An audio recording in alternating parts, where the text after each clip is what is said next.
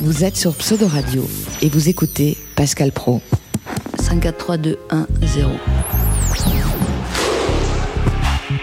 Ils sont adulés, scrutés, notés, insultés, sollicités, traqués.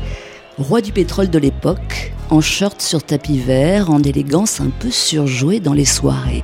Des centaines de millions de gamins à travers le monde ont rêvé pareille destinée, devenir multimillionnaires en marquant des buts, en y contribuant ou en empêchant ceux d'en face de faire trembler leurs filets.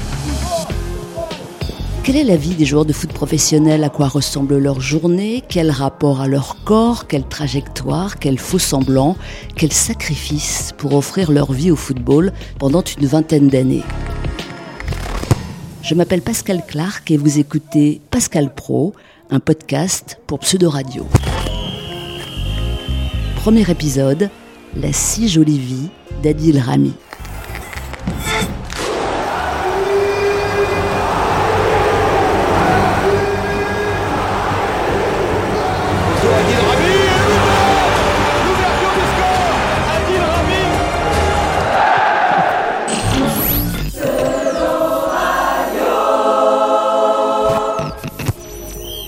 Conscient que mon histoire est l'une des plus belles histoires, une plus belle ascension, l'une des plus belles ascensions de, dans ce monde. Le propos peut paraître prétentieux, pourtant l'examen des faits confirme l'autosatisfaction. Il l'a fait, gravir la Napurna en démarrant en tong. À 20 ans, Adil Rami était encore mécanicien à la mairie de Fréjus. 13 ans plus tard, il crevait le plafond, devenait champion du monde avec les Bleus en Russie. Zéro minute sur le terrain, ambianceur numéro un, sa moustache en porte-bonheur, comme jadis le crâne de Fabien Barthès. Entre les deux, pas de centre de formation, mais une rage, une vista, un physique, un tempérament, un petit grain qui lui ont permis de dévorer les obstacles, et aussi cette bonne étoile jusqu'à l'ultime gravée à jamais dans les annales.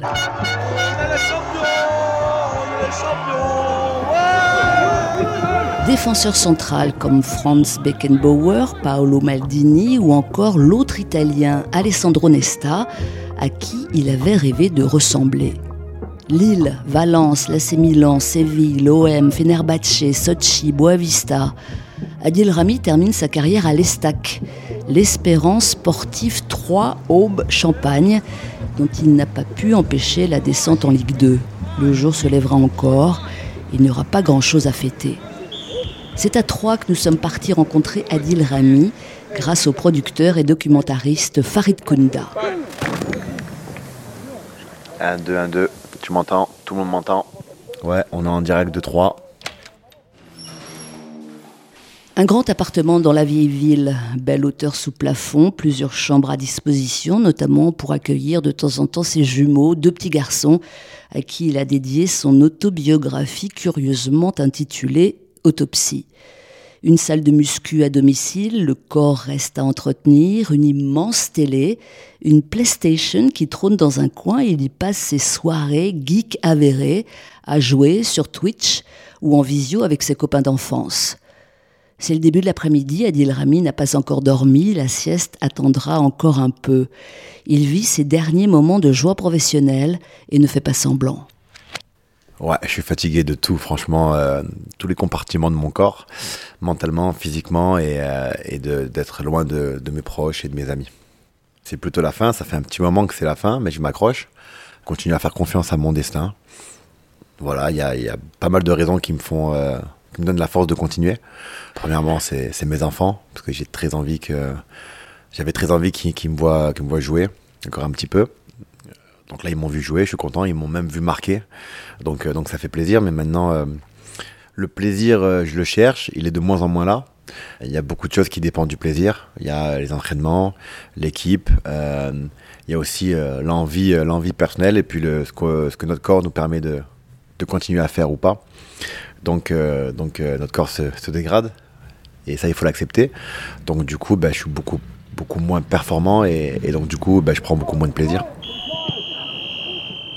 Quand j'ai commencé, j'ai voulu juste m'amuser avec mes amis d'enfance. Je, je, kiffais, on prenait du plaisir, il n'y avait pas de règles. Je crois même que l'un de mes jeux préférés, c'était, euh, on se mettait sur un terrain, un city stade, on jouait, mais tous les coups étaient permis. Ça veut dire qu'on jouait, celui qui avait le ballon, il se prenait un Nike, coup de pied au cul. Euh, même une patate parfois. Mais euh, voilà, c'était vraiment, euh, je voulais m'amuser. Puis au fur et à mesure du temps, je grandissais, je m'apercevais qu'on pouvait en faire son métier. Et j'ai commencé à rêver petit à petit de ce, de ce sport à partir de, de mes 14, 15, 16 ans. Ce qui est tard. Très tard. Alors qu'à la base, je rêvais de ce sport-là, mais je, je pensais ne, ne, jamais y arriver parce que quand je suis à Fréjus et qu'à l'âge de 16 ans, je commence à être mécanicien, je quitte l'école très tôt. Euh, mon père qui nous avait, euh, qui nous avait abandonnés, entre parenthèses, pour ma, pour ma maman, c'était compliqué de nous garder, quatre enfants, et moi, en plus, j'étais quand même très, euh, quoi, un hyperactif et assez turbulent. Bouge, bouge. Ah, je bougeais beaucoup, ouais. Je Ah, bougeais. c'est ton surnom. Bouge, bouge, c'est exactement comme ça que ma mère m'appelait. Mais euh, on m'a, on m'a jamais donné l'opportunité de, de rêver, de rêver ou de croire, à, de croire à, à ce que je suis en train de faire aujourd'hui. On sait très bien que le football, c'est le, le sport des pauvres, et, euh, et j'avais appris euh, seulement à faire du foot, quoi. C'est tout. Tu travailles à la mairie de Fréjus comme euh, mécanicien, c'est ça? C'était quoi ton, ton quotidien de mécanicien? Tu réparais les voitures? Tu faisais quoi? Ouais, j'ai réparé, enfin j'ai réparé, j'ai essayé. J'étais en apprentissage et c'était pour réparer les, les véhicules de la ville. Et, euh, et j'ai commencé en tant que mécanicien parce que j'avais pas le choix.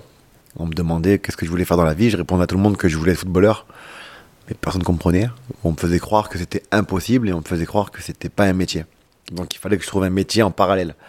Donc j'ai dit, bon ben, dans le quartier, euh, ce dont on a besoin de plus dans un quartier, c'est d'un mécanicien. Pour des trafics, de moteurs, pour, euh, tout, pour du black aussi. Recevoir de l'argent euh, au noir. Et donc du coup, je me suis dit, tiens, je vais être mécanicien. Mais en fait, j'aimais pas du tout. J'y allais parce que j'avais une maman qui était derrière moi et qui voulait, bah, qui prenait soin de moi et qui voulait pas que, je dérive dans mon quartier. Donc j'ai dû choisir mécanicien, mais tout au fond, j'étais pas heureux. J'ai fait ça pendant 2-3 ans, jusqu'à que je me fasse virer après une bagarre dans mon garage. Mais comme toujours, sa mère, quatre enfants à charge sans le père, assure les arrières. Sa mère est aussi le maire de Fréjus qu'il récupère. À l'époque, je me rappelle, c'était, euh, je devais ramasser les papiers au bord de route pendant 6 mois, de 5h à 13h. Et ensuite, je rentrais faire ma sieste. Et à 15-16h, on avait entraînement avec le Fréjus. Parce qu'à cette époque-là, même moment, j'avais intégré l'équipe première de Fréjus. Donc j'avais 16 ans, je travaillais à la mairie. Et à côté, ben, je jouais avec l'équipe de Fréjus en mon équipe première, mais personne ne me respectait. Mon surnom, c'était Sans Cerveau.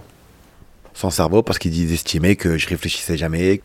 Ils ont pris mon, mon côté un petit peu fougueux, ambitieux, pour un sans cerveau, voilà, tout simplement. Ça fait mal son cerveau. Non, justement, j'ai pas le temps d'avoir mal parce que j'avais ce côté, euh, côté inconscient, insouciant, qui m'aidait énormément. Il n'y a rien qui pouvait me toucher. Aujourd'hui encore, c'est dur de me toucher. On va pas se mentir, même si on pense que à travers mon sourire, j'essaie de camoufler des choses, mais c'est très dur de me toucher parce qu'au fond de moi, je sais ce que je peux faire, ce que je peux apporter et ce que je peux devenir. Et ça m'a toujours suivi. À 18 ans, Rami fait mécanicien le matin quand le foot de l'après-midi lui offre une belle opportunité. Un essai à l'OGC Nice. Il ne dit rien à son club de Fréjus, invente un beau bar pour s'absenter. Quand il est découvert, Nice le vire, Fréjus le rétrograde en équipe 3, il encaisse. Un an et demi plus tard, nouvelle chance à laisser à Lille, cette fois, pas question de foirer, tout donner. J'étais un animal. Ça veut dire que je craignais absolument personne. Je sautais haut, je courais vite, je voulais, euh, je voulais manger les mecs devant moi, j'étais super agressif. Tout ce qui est mon côté souriant, blagueur en dehors, j'avais l'im- l'impression que la balance, elle se retrouvait sur le terrain. Voilà, je, je voulais faire mal. Et moi, je me rendais pas compte parce que c'était naturel pour moi. Et c'est comme ça que j'ai vu que j'étais, euh, que j'avais cette qualité-là. Et quand j'ai compris que j'avais- cette qualité, je me suis renforcé là-dessus. J'ai eu Claude Puel derrière qui, a, qui est le type de coach qu'il me fallait à ce moment-là Le coach du LOSC à l'époque. à l'époque, l'entraîneur du LOSC, et, et c'est un coach qui aime euh, les joueurs avec beaucoup de grinta, les joueurs ambitieux, les joueurs qui ne lâchent absolument rien. Et moi, ben, moi c'était impossible de lâcher. Il y a des joueurs beaucoup plus talentueux que moi qui n'ont pas le mental, tu vas nulle part avec. C'est super important, il te faut un mental, il te faut, euh, il te faut cette base-là. Moi, malheureusement, j'avais pas cette technique, mais j'ai su avoir euh, une, certaine forme d'intelligence pour compenser ce qui me manquait, qui m'a poussé et m'a réussi pour justement avoir euh, cette carrière. Alors, quand j'ai commencé à, en pro, bon, à jouer au foot, quand on m'a mis défenseur central, pour moi, ça consistait à, entre parenthèses, hein, à tabasser. Je voulais juste un truc tabasser. Voilà, il y avait mon attaquant, euh, je pensais qu'à lui. Je voulais lui faire mal, je voulais pas qu'il marque. tous les ballons aériens, je voulais les gagner. Euh, ballon au pied, je voulais lui faire mal tout le temps sur les chevilles. J'étais un peu voilà, très agressif. Et après, avec le temps, ah, j'ai commencé à apprendre le métier parce qu'en fait, euh, ben, comme je suis arrivé sur le tard, euh, j'ai commencé à apprendre ce métier au fur et à mesure des années passées. Et en fait, c'est un poste, voilà, il faut gagner ses duels, il faut se battre, il faut être intelligent, il faut avoir une très bonne vision de jeu, une très bonne anticipation et une très très bonne communication. Et ça, je l'ai appris avec le temps. J'aime ce poste de défenseur central parce que c'est en moi de me de défendre en fait. Peut-être que peut-être que je suis, euh, je sais pas, je suis un, défenseur dans l'âme pour tout en fait peut-être. Voilà, c'est pour ça que ça me convient, ça me plaît. Dans la vie de tous les jours, euh, j'estime être quelqu'un d'honnête et j'aime bien défendre les gens quand, euh, ils en ont besoin. Donc voilà, ça, ça, ça, me va parfaitement défenseur central. Adil Rami grignote du terrain, devient titulaire incontesté. C'est l'année où le LOSC décroche un beau doublé Coupe Championnat. Lui rêve d'encore plus haut, il n'en a pas fini de prouver au moqueur de Fréjus. C'est revanche, moteur, il euh, y, avait tout, je m'accrochais à tout pour monter en fait. Dès qu'il y avait une branche, je devais la prendre et grimper, grimper, grimper. Du coup, j'ai voulu vite partir de l'île pour monter encore. Parce qu'en fait, je voulais, je voulais monter, mais vite, pour pas voir ce qui se passait en bas, de là où je venais. Donc j'allais pas oublier, mais je voulais pas y retourner. Et le seul moyen, c'était de monter très vite, très haut.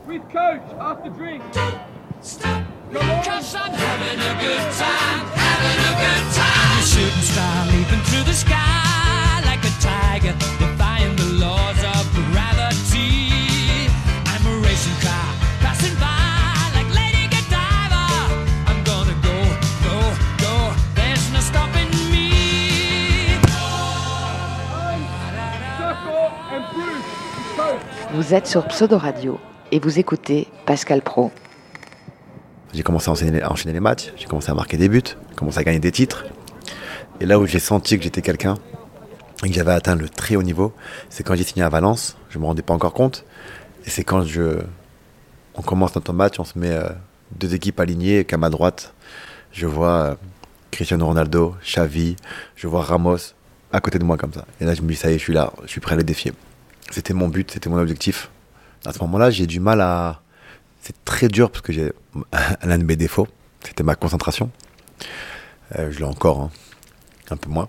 C'est-à-dire, tu as, l'esprit qui part un peu ouais, ouais. en fait, je suis un doux rêveur et quand je jouais à l'époque, euh, je jouais et je pensais à un truc qui pouvait me motiver sur le terrain, mais à un truc qui avait rien à voir avec le foot très bizarre. Par exemple, on jouait, je me disais, euh, bon, euh, tiens, ce soir, t'as un rencard avec une fille, elle est super mignonne, donne tout maintenant. Enfin, je, trouvais des trucs pour, pour, des excuses ou, des, ou de la motivation, je sais pas comment on peut, on peut appeler ça. Et parfois, ça sortait, je sortais du match sans le vouloir. Mais comme là, maintenant, au moment où je te parle, j'ai perdu le fil de la question. C'était quoi déjà? Ah bah ça tombe bien, moi aussi. Pas grave, j'en ai d'autres. Ah oui, Qu'est-ce que ça a changé de ne pas avoir suivi le, circuit classique du centre de formation? Mais l'impression que j'ai par rapport à ceux qui l'ont fait, c'est que je suis, euh, je suis pas formaté. Il y a beaucoup plus de fraîcheur quand tu fais pas de centre de formation. C'est quoi être formaté dans le football? Formaté, c'est ce qui me dérange aujourd'hui, c'est qu'on a tous le même discours. Parce qu'on on veut rester dans la case du footballeur avec les mêmes mots, les mêmes, les mêmes pensées.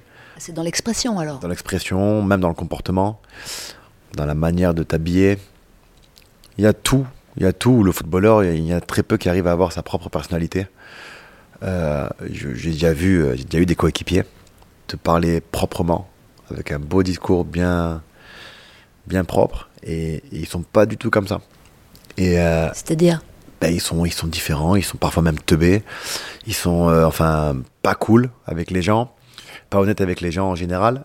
Et j'ai eu des connaissances à moi, des amis. Putain, mais lui, c'est un mec bien, ça se voit, c'est un mec au top. Et je leur disais, mais putain, mais tout le monde se fait avoir. Hein. Alors que moi, euh, il suffit que je vais être énervé, je vais dire un truc, ou après un match, on va perdre, je vais avoir le sourire. Ah, mais vraiment, le ce con, il sourit. Euh, en fait, non, t'as pas compris que, que je souris ou pas à la fin du match, ça va pas changer le score. Ça y est, c'est passé. Je suis quelqu'un de positif, je dis ce que je pense. Bon, bon on s'est fait tabasser par une équipe, par exemple. Elle a été meilleure que nous, mais ça, même ça, on n'a plus le droit de le dire alors que c'est la vérité. Parce que tu vexes soit un coéquipier, soit tu vexes le coach, soit tu vexes euh, tes supporters, soit tu vexes les, les gens qui, qui, aiment le, qui aiment ce monde. Parce que tu aurais été naturel. Et, moi, je pars du principe où, euh, où, en fait, tu dois dire tout ce que tu penses parce que tu es exactement comme tout le monde, c'est tout. Et de fait, il n'a pas craint les embrouilles. Déclarations sans filtre, attitude d'enfant, blague permanente, un contact direct, déconner, sourire, chambrer, et continuer à croire en sa bonne étoile. Ah mais carrément. Il y a, pour moi, je, je pense à ce qui m'arrive aujourd'hui et je me dis que non seulement la chance, non seulement je sais que ma mère a beaucoup souffert avec la séparation de mon père qui nous a abandonnés, et donc du coup, je me dis que peut-être que Dieu, parce que je suis très croyant, peut-être que Dieu il a choisi quelqu'un dans ma famille pour faire le lien d'une réussite. Et il m'a choisi, moi, pour rendre heureux ma famille, quoi. C'est comme ça que je vois les choses. C'est bizarre ce que je te dis, je sais pas si j'ai réussi à m'expliquer, mais c'est comme ça que je me dis, euh, voilà pourquoi j'ai réussi. Donc c'est grâce à ma mère, quoi. Tu penses que c'est ta destinée? Je pense. De rendre heureux ma famille et, de rendre fière ma mère, je pense que ça a été ma destinée, ouais. Et ta mère est fière de toi, j'imagine. Ah ouais, tous les jours elle me le dit et, ça, me, ça me fait plaisir. Ça me fait plaisir parce que quand j'étais jeune, je l'ai bien fait souffrir. Pourquoi? Parce que j'étais, j'aimais pas l'école. J'avais du mal à expliquer euh, à mon entourage, à ma mère, à mes sœurs, à tout le monde, je ne comprends pas l'école. Déjà petit, je ne comprenais pas le système, mais je ne savais pas l'exprimer. Et moi, j'étais un hyperactif, j'aimais m'amuser, j'aimais sourire. Pourquoi m'enfermer dans une pièce pendant autant de temps? J'explosais. J'explosais de ouf et, euh, et je traînais dehors et j'ai commencé à sécher l'école. Jusqu'à un jour, dans mon livre, si tu l'as vu, il y a marqué euh, sur mon bulletin de classe, il y a marqué élève inconnu. Dans ma tête, je ne, je n'aime pas l'injustice. Je suis loin d'être con, hein, même si je donne l'impression parfois. Pourquoi tu dis ça? Parce que j'aime bien, j'aime bien être con parfois. Ça, c'est moi qui. C'est quoi être con? J'aime bien être con, j'aime bien faire semblant de pas comprendre les choses. j'aime bien euh, m'adapter, m'infiltrer dans une génération qui n'est pas la mienne, mais juste pour délirer. Mais euh, même aujourd'hui, je me dis, voilà, je comprends pas les enfants, les pauvres, les enfermer autant de temps alors qu'à cet âge-là, on a envie de s'amuser, on a envie de courir, on a envie de découvrir, on a envie de. Voilà quoi. Ça, c'est mon point de vue personnel. Et donc, du coup, je l'ai fait souffrir parce que, parce que j'ai commencé à ne plus aller à l'école et, j'ai commencé à faire des bêtises dehors jusqu'à un jour, à l'âge de 17 ans, elle est venue me chercher dans le cachot. Au cachot. Cachot, personne dit ça, cachot Je sais pas, j'étais au cachot, ouais, je sais pas. Cachot, ouais, en. Comment on appelle ça là? T'étais au poste, quoi, enfin. J'ai dormi là-bas, quoi. Ouais, en garde à vue. En garde à vue, bien vu. En garde à vue. On m'a dit, bon, on fait quoi avec tes chaussures? On enlève tes lacets ou on enlève tes chaussures? Je lui dis, enlève mes chaussures. enfin bref, le lendemain matin, je vois ma grande sœur et ma mère dans le bureau et, moi qui arrive me noter. Et je me dis, waouh. Je me dis, là, je vois ma mère, là, je la rends aussi malheureuse, c'est très grave. Et en fin de compte, j'ai réussi à la rendre heureuse, quoi. Et c'est une belle revanche pour, euh, pour tout ça. Retrouvez-moi sur le podcast de Pascal Pro avec Pascal Crack. Clark, pardon. Pascal Lacraque. Qu'est-ce qu'on n'imagine pas dans la vie d'un joueur de foot professionnel quand on la connaît pas? La solitude.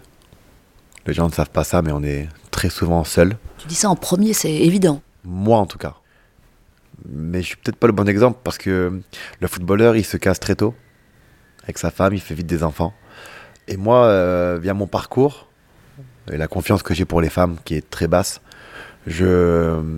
Oh là là, il va falloir qu'on revienne là-dessus. Hein. On va revenir là-dessus, il n'y a aucun problème. Merci Adil, euh, on va se revoir plus tard, si tu veux bien. Avec plaisir, on va se revoir et on pourra parler des femmes, parce que j'ai vu que tu es resté bloqué dessus. Pas faux. C'est enfin l'heure de la sieste pour Adil Rami au réveil, il fatiguera son corps, abdos, gainage, etc. La journée ne s'arrête pas là. Ce soir, il y a obligation au stade de l'Aube, où le sponsor principal de l'Estac, le site de poker et de paris Winmax, organise une opération séduction. Affronté en tournoi quelques joueurs de l'équipe de Troyes, le capitaine numéro 23, Adil Rami, en est forcément honoré. Les annonceurs, ça fait partie du job. En tant que 4, Adil Rami. À sa table de poker, il fait du Rami. Ah Eh, je vais gagner le premier tour là. C'est quelque chose, hein. Eh, il débouille tous moi après Je suis leader. Le bluff lui va à merveille. All-in, minuit au lit.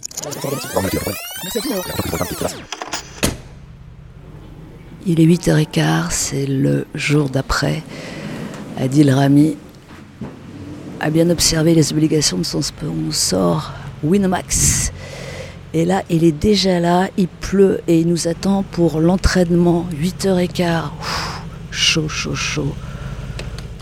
Hello Euh, je suis quand même un petit peu aménagé, donc euh, comme j'ai 37 ans, T'as 37 ans, c'est vrai j'ai 37 piges. Donc du coup aujourd'hui pour moi, 48 heures avant un match, voilà, je lève le pied, je suis tranquille. Je m'entraîne mais en salle. Direction le stade de l'Aube, dernier mois crépusculaire en attendant le reste de sa vie. Pour l'heure, encore la routine du joueur de foot professionnel. Lever 7h30, petit déjeuner dans l'enceinte avec ses coéquipiers, les belles voitures se garent à la chaîne. Séquence vidéo, toujours un match en ligne de mire, entraînement ou programme musculaire en salle, le stade, le staff, les stats. Et chaque corps scruté à la loupe, une journée commence par la pesée. Ah 91 C'était 92,9, mais t'as pris le petit déjeuner. 92,9 Ouais, mais avec le petit déjeuner. D'accord, et là je suis à combien tu crois? Non, toi environ, vas-y on fait pareil. Ouais. Je suis à 91. 91 c'est bien non? C'est-à-dire on aura perdu 1,9 kg. Comme la semaine dernière, 87. 91 kg 7 pour un mètre 90, pas de miracle. Un donut au chocolat est venu contrarier les objectifs. Nutrition, complications, ce corps sollicité qui au fil des années présente l'addition. L'usure, les blessures, les coups de crampon. Là où il en est, Adil Rami accuse deux faiblesses, son âge et ses crampes récurrentes au mollet. Les 90 minutes peuvent durer des heures. Un match dans deux jours, exempté d'entraînement, ce n'est pas le cas des autres.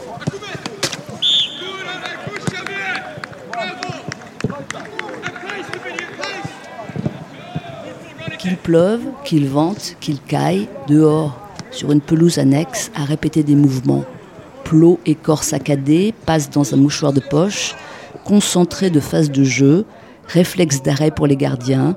En haut, un drone filme les séquences. Que ne sait-on du foot si l'on observe l'espace? Le nouvel entraîneur australien Patrick Kisnorbo est arrivé de Melbourne City il y a quelques mois. Ancien défenseur central, tiens donc, il n'a pas fait de miracle. Les stacks enchaînent les mauvaises performances, pire série de défaites en cours. Pendant que ses jeunes coéquipiers martyrisent la pelouse de leurs crampons, Adil Rami s'économise et me retrouve dans la salle de détente avec sofa et baby-foot. Bientôt, le jeu ne sera plus que figurine. Ça fait un petit moment que, que la fin approche. Chaque jour que Dieu me donne, c'est un pas vers, vers ma fin de carrière, mais ma fin tout court de toute façon. Et tout ça, ben, j'ai eu le temps de, de le comprendre et de l'accepter, donc franchement, je le vis bien. T'as jamais imaginé être aussi haut aussi? Exactement, j'ai jamais imaginé être aussi haut et j'ai, j'oublie pas de là où je viens, de ce que j'avais. Euh, je suis l'un des rares dans ce métier à avoir travaillé avant. J'étais euh, mécanicien, j'étais éboueur, euh, j'ai été, j'ai dû laver les, les graffitis dans ma ville. J'ai travaillé au Karcher, j'ai, eu la chance de connaître tout ça. C'est une chance parce qu'aujourd'hui, grâce à ça, ben, je, je suis qui je suis aujourd'hui. Quelqu'un d'authentique, je pense. Être quelqu'un d'authentique, d'honnête, de différent, euh, qui apporte beaucoup de fraîcheur dans ce monde et qui connaît, quand tu connais un petit peu euh, ce que c'est que la vraie vie, ben ça, voilà, tu, tu ne peux pas t'écarter, tu ne peux pas euh, dépasser la, la red line. Tu n'as pas le droit de, de ne pas respecter ton entourage, de, de respecter la valeur de l'argent, de respecter tout ça. Ça me rend même mal à l'aise parfois de d'avoir des, des cadeaux. Quand j'ai des cadeaux, c'est que c'est qu'il y a tellement de gens qui galèrent aujourd'hui que je ne mérite pas d'être euh, enfin recevoir de, l'attention. Quand je vais dans des restaurants, on me dit tu payes pas les restaurants, t'es venu chez nous, ça nous fait plaisir. Pour les magasins, on nous fait toujours des pourcentages, parfois devant les clients, et je leur dis non, je veux pas de pourcentage. Faites le pourcentage à la demoiselle à côté ou la personne qui est derrière moi. Tu as gagné beaucoup d'argent, c'est comme ça, c'est le système. Est-ce que tu es à l'abri? J'ai gagné beaucoup d'argent, grâce à Dieu. Et aujourd'hui, euh, je vais te raconter un truc euh, qu'il n'y a pas grand monde qui, qui le sait, mais je suis très famille et très reconnaissant. Et aujourd'hui, ce qui me permet d'avoir le sourire et de m'amuser et d'être cool, c'est que je me suis toujours dit, il faut que je mette à, à l'abri ma famille. Et j'ai respecté la hiérarchie familiale. Ça veut dire que, euh, qu'est-ce que j'ai fait euh, dès mes premières années? J'ai acheté une très grande maison à ma mère, avec plusieurs chambres. Et je me suis créé un appartement en bas, au cas où, si ma, ma carrière était, était plutôt courte. Derrière, j'ai une grande sœur. Et j'avais décidé d'acheter une maison pour ma grande sœur avec tout ce qui est euh, meubles et, et voitures pour les mettre à l'aise au maximum. Quand j'ai fini ça, je me suis occupé de mon grand frère. Et après, j'ai fini par ma petite sœur. Et ensuite, j'ai pensé à moi. Et grâce à Dieu, on va dire que je suis à l'abri. J'ai quand même pas mal d'appartements, surtout dans le sud de la France, parce que c'est là-bas que, que, je, que j'ai grandi. J'ai pas mal d'EHPAD. Euh, les EHPAD Bien sûr, c'est important les EHPAD. Ah bah c'est sûr, pragmatisme et prévoyance, tandis que sa carrière de joueur de foot professionnel touche à sa fin. Revenir sur ce sommet qui s'est joué de façon si spéciale pour lui. Cette Coupe du Monde en Russie, tankée sur le banc des remplaçants. Il jure qu'il n'en a pas souffert, tout occupé à assumer son rôle de mascotte. Je me rappelle de cette Coupe du Monde, et le plus important pour moi, mon rôle, il a été fait à merveille, c'est d'apporter une bonne énergie, des bonnes ondes. Les gens n'arrivent pas à comprendre. Je leur explique, c'est pas grave s'ils ne le savent pas. Mais les énergies, c'est super important. Donc moi qui ai été titulaire 80% de ma carrière, j'ai toujours été un titulaire de partout où j'ai été. Quand j'avais mon, mon concurrent sur le banc, qui était aigri mais mauvais, je le sentais. Je le sentais qu'il attendait qu'une chose, que je glisse, que je me blesse, que je fasse des erreurs, qu'on prenne des buts à cause de moi. Et ça, ça existe vraiment. Et, j'estime avoir joué mon rôle à merveille et faire comprendre à mes, à mes titulaires que voilà, fais ce que tu veux, arrache-toi, mais je veux gagner la Coupe du Monde. Donc aujourd'hui, on ne pourra jamais me l'enlever, ça reste gravé en moi. L'équipe de France aujourd'hui, tu, tu, la regardes, j'imagine. Comment mhm. tu la trouves? Je la trouve très très bien. J'aime beaucoup cette équipe de France. Je suis content parce qu'il y a des joueurs que j'avais remarqués il y a très longtemps, comme Marcus Thuram.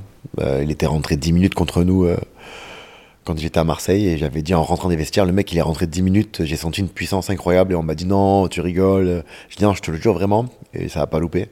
Je me souviens de Colomani quand on l'avait euh, visualisé ici. L'année dernière, je devais jouer contre lui. Bon, j'ai pas joué malheureusement parce que j'étais blessé, mais je me suis dit waouh, c'est vraiment un phénomène. C'est très rare d'avoir un, joueur aussi intelligent et technique à la fois et rapide, et surtout un joueur avec beaucoup de sang-froid devant les buts. Et aujourd'hui, ça va pas louper non plus. Et puis, euh, quand j'ai vu le transfert de Maignan au Milan AC, je me suis dit, mais soit je suis archi con et archi nul, soit je suis comme tout le monde, enfin j'ai des yeux, je comprends, je connais le football, mais je comprends pas le Paris Saint-Germain. Pourquoi vous faites ça? Le mec, il... prenez-le Prenez Maignan, pourquoi? Enfin, Attention, j'aime beaucoup Donnarumma, j'ai joué avec lui à, à l'AC Milan, c'est pas le problème, mais il est à côté, embarquez-le. Et, et aujourd'hui, ben, pour moi, ça va être l'un des meilleurs. Quoi. Non, c'est le meilleur gardien du monde. Mbappé, tu penses que c'est un des meilleurs joueurs du monde? Oui. Ouais, j'ai eu la chance de pouvoir échanger avec euh, Kylian Mbappé. Il le sait que je l'encourage. Il le sait que je suis derrière lui. Il le sait que je le défends même quand je travaillais à la radio. Je trouvais qu'on était trop, trop souvent dur avec lui. Où j'avais dit à tout le monde qu'il avait que 20 ans, 21 ans. Mais les gens ne font pas de différence. Dans le monde du football, il n'y a pas de mémoire, il n'y a pas de. Sans pitié. C'est la jungle. Et je comprenais pas les gens. Je dis, mais les mecs, il n'a pas encore fini de grandir, il n'a pas fini de il est encore en, train de se, chercher entre parenthèses, il est encore en train de mûrir. Mais j'espère que Kylian nous ramènera plus de 2-3 ballons d'or. J'espère en tout cas. Et cette équipe de France, tu la vois euh, aller loin en l'état? Le problème, c'est qu'elle est partie forte. Elle est partie, enfin, ils ont fait un démarrage incroyable. Euh, donc tout le monde aujourd'hui, on la voit tous très loin. Mais j'attends de voir contre les grandes équipes. J'attends de la voir dans les difficultés. J'attends de voir un petit peu l'évolution. Là, on n'est que, sur le début, mais sur ce que j'ai vu, au moment où je te parle, ah, je la vois gagner la Coupe du Monde. Et la Coupe du Monde est dans 4 ans.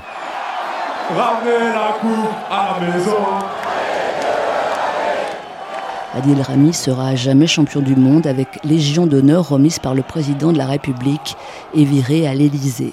J'ai entendu dire que on était champion du monde, c'est vrai ça?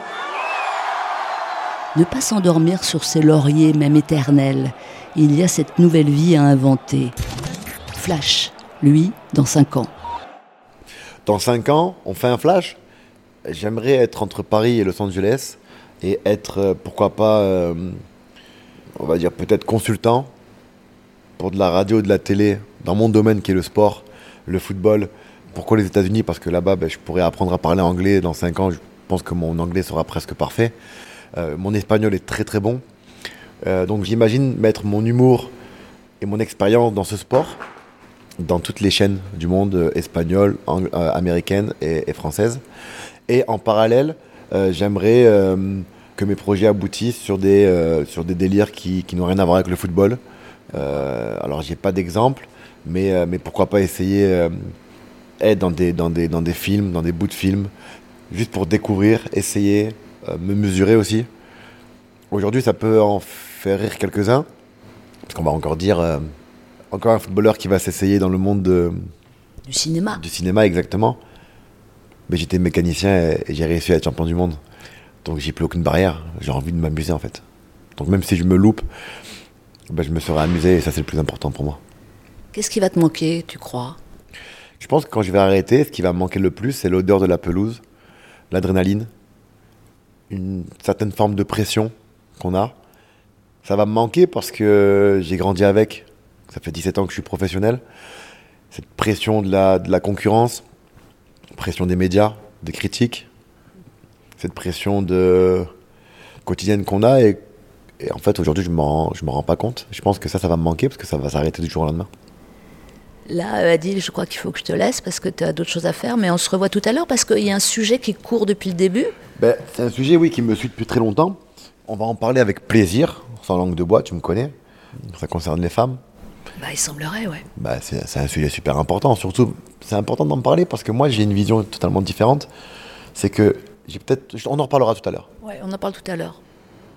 Je vais aller faire mon petit travail en salle. Tu vois, je vais prendre un peu de muscle et après, on parle. Programme personnalisé, chaque joueur comme un coq en pâte, préparateur, masseur, médecin, nutritionniste. Le club se charge de tout, trouver l'appartement ou la maison qu'il faut, faciliter le quotidien. Quand l'essence menace de manquer, un jerrycan est remis à chacun, zéro charge mentale. Ça y est, Rami revient. La bouteille d'eau n'est pas trop, surtout que bah bah, on y va au final. Faut pas laisser traîner l'amour sans en parler. Love me tender, love me true, all my dreams Je suis un grand lover. Je suis un très grand lover depuis tout petit. J'aime les chansons euh, qui me donnent l'envie de rencontrer une femme, une femme que je vais aimer. J'ai toujours été un grand séducteur, depuis tout petit. Mais j'ai toujours cherché la, la bonne, avec un énorme respect pour la femme. love me tender, love me long, take me to your heart. Et après, j'ai j'ai commencé à réussir. J'ai commencé à, à rencontrer différentes femmes, différents milieux aussi. Et, euh, et là, c'était pas euh, la femme, les femmes que j'imaginais. Et c'est là où j'ai commencé à me poser des questions, à me remettre en question, à m'adapter. Et, après, j'ai perdu, euh, perdu confiance aux femmes et croyance en, en l'amour. J'ai eu la chance, quand même, de rencontrer euh, la mère de mes enfants. Et j'ai aucun regret d'avoir fait des enfants avec elle et tout ça. Mais aujourd'hui, si je suis pas marié et si je suis seul, c'est justement parce que j'ai, avec toutes les femmes que j'ai pu rencontrer dans différents milieux, euh, l'intérêt que certaines femmes ont pour euh, le footballeur euh, qui a de l'argent, avec une notoriété, tout ça, ben voilà, je, me suis dit non, ne, prends, aucun risque. C'est facile et c'est dur à la fois parce qu'aujourd'hui, maintenant, c'est une nouvelle génération qui, qui pense que de parler à Adil Rami, c'est un diplôme. Donc il suffit qu'aujourd'hui, je lui envoie un message, soit elle va s'en vanter pour essayer de gagner une sorte de notoriété, ou sinon, c'est une femme euh, qui va directement me juger sans me connaître et me dire, euh, en, gros, en gros, me faire comprendre que ouais, c'est pas parce que tu es footballeur que tu vas réussir à m'avoir. quoi. Donc c'est compliqué en fait. Tu te méfies. Je me méfie énormément De quoi? Des femmes. Je me méfie de, de savoir si elles m'aiment réellement ou pas. Je me méfie parce que je suis, euh, je suis un hypersensible, comme je te l'ai dit, et j'ai très peur d'être blessé. Il en a connu des filles et des bouteilles offertes dans les boîtes de nuit, a croisé une certaine Zaya, dont il n'a pas voulu, a vu passer de la coke sans y toucher, a vécu cette vie un peu facile mais sans lendemain. Et puis, un jour de 2017, alerte à Monaco. Il a rencontré cette star internationale dont la fréquentation pendant deux ans l'a plongé dans une autre dimension. Le sportif a été englouti par le people. Je regrette pas du tout mon histoire avec Pamela Anderson. Pamela, aujourd'hui, j'ai du mal à la critiquer parce qu'il y avait deux facettes d'elle que je n'arrive pas à comprendre. Une facette vraiment amoureuse, honnête, sincère. Vraiment quelqu'un, j'ai rencontré cette facette d'elle que personne ne connaît, je pense. Beaucoup de douceur et tout ça. Et une autre, que j'éviterai d'en parler, qui m'a nuit, qui m'a fait peur, mais elle n'est pas seule. C'est aussi un entourage. Le débat qu'on avait avec Pamela, très souvent, c'était qu'elle avait besoin de preuves médiatiques. Et, je lui expliquais, j'essaie de lui faire comprendre qu'en France, surtout quand tu joues dans un club comme l'Olympique de Marseille, tu ne peux pas te permettre de faire des tapis rouges, de faire beaucoup de photos, de faire des... Et, euh, elle le prenait super mal. Parce qu'elle disait, t'es jeune, t'es beau, moi dans 5-10 ans c'est fini pour moi, t'as honte de moi, tu ne m'aimes pas, enfin... Et, en fait on s'embrouillait souvent pour ça. Et puis au fur et à mesure, voilà, on commence à voir les paparazzi, les gens autour de nous. Ça devient compliqué pour moi parce que je suis à l'Olympique de Marseille, l'un des clubs les plus populaires euh, au monde, avec l'une des femmes les plus médiatisées du monde. Et là, c'était très très dur. Très très dur parce que je, je n'arrivais pas à me concentrer. Il y avait tout le monde derrière moi. Tu vas dans n'importe quel restaurant, n'importe quelle rue, n'importe quel supermarché, t'as toujours des mecs qui te posent la question alors Pamela, alors Pamela, ouah, c'est notre fantasme, alors. C'était, c'était compliqué, euh, encore aujourd'hui. Mais je suis resté voilà, deux ans avec elle et je le regrette pas. Ça s'est mal terminé. Pamela Anderson l'accusant de violence. L'heure n'est pas encore venue pour Adil Rami d'en parler, pas tout à fait. J'ai pas à dire grand chose parce que. euh, je- enfin, on peut pas se défendre de ça. Parce qu'aujourd'hui, malheureusement, c'est trop facile pour une femme d'accuser un homme de, de violence. Et puis, quand tu es une femme et que tu défends une cause telle que la violence conjugale, parce que Pamela a défendu pendant des années cette cause-là, si j'avais été réellement violent, tu ne peux pas rester avec un homme comme moi. Ce n'est pas possible. Euh, D'autant plus qu'elle montrait des images de ses poignets. Et malheureusement, c'est moi qui étais la chercher à l'hôpital quand j'étais à l'entraînement, parce qu'elle me disait qu'elle avait très très mal au poignet. J'avais récupéré son dossier médical, et ça a été euh, problème d'arthrose et de hum, arthrose et tendinite euh, via euh, à Danse avec les stars. Mais à, à ce moment-là, je ne peux pas répondre, parce que si je réponds et si je porte plainte, j'aurais été lié à cette embrouille pendant des années. Je suis loin d'être un homme violent. Du tout, du tout, du tout. Donc c'est vrai, quand tu ne l'es pas et qu'on t'accuse de choses que tu n'es pas, ça fait mal. Il se défendra un jour dans un nouveau livre, dans un film ou une série, car oui, Adil Rami, le petit gamin moqué de Fréjus qui rêvait d'être célèbre, va continuer d'essayer. C'est sa façon d'être vivant. Sa devise On les aura, les méchants. Son obsession Être aimé. Ça t'a plu? Mais oui, ça m'a plu. Mon premier joueur de foot professionnel, quatre consonnes et quatre voyelles. Sympa, ne parle pas la langue de bois. Et si ça se trouve, Adil Rami deviendra comédien ou consultant ou mannequin, euh, on ne sait pas, à moins que. Mais ça, on verra bien. L'avenir est sans limite. Pascal Pro avec Pascal Clark à Baguette. Pascal Pro est un podcast réalisé par Elsa Denac pour Pseudo Radio, prise de son Marc Delay. Queen et Elvis Presley étaient les choix musicaux d'Adil Rami. À très bientôt pour un nouvel épisode de Pascal Pro. Et si ça vous a plu, n'hésitez pas à faire passer. Merci et ciao.